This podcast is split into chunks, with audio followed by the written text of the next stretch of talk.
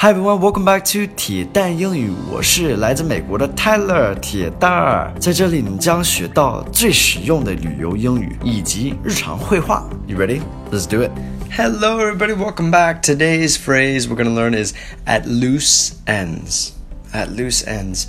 So loose ends actually has quite a different meaning than this phrase at loose ends. I'm not going to teach loose ends today because I don't want to confuse you guys, but at loose ends means if you're uh, at loose ends, you feel restless and unsettled because you don't have anything to do. So it's just this like 忐忑不安. I'm not exactly sure how to translate this. It's just 就是 你无聊了，没什么事儿，就是闲着没事儿呢，然后你不知道该做什么。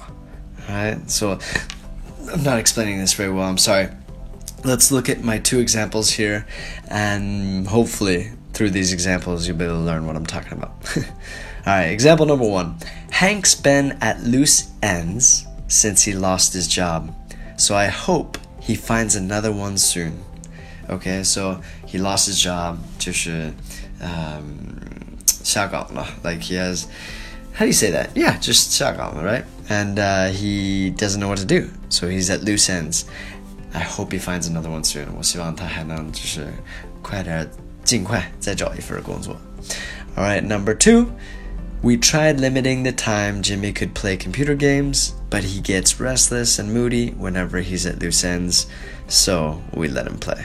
Okay, so 呃，刚开始他就是想让 Jimmy 呃，限制他玩游戏的时间，不只是游戏，是电脑游电脑游戏 （computer games）。Uh, but he gets restless and moody. Restless, just that that 忐忑不安，like uh, 坐不住了，and also moody，就是情绪不高。So they let him play a little bit.